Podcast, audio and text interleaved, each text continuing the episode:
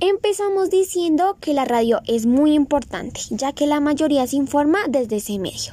Uno de esos casos es cuando le preguntamos a un mayor de 50 años por medio de una entrevista y estas fueron sus respuestas. Él nos comentó que la primera radio que escuchó fue Alerta, una emisora reconocida en esa época. Nos indica que la labor de esa emisora era informativa. Aparte de esto, nos comenta que en ese año la radio ya era bastante avanzada, por lo tanto llegaba a la mayor parte del país. Una de las cosas que nos compartió fue esta radio trajo una felicidad muy grande por su capacidad informativa. Agregar que la radio ha cambiado mucho porque ahora reproduce música.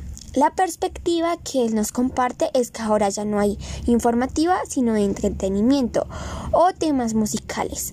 Opina que puede que el televisor reemplace a la radio ya que este medio reproduce imágenes.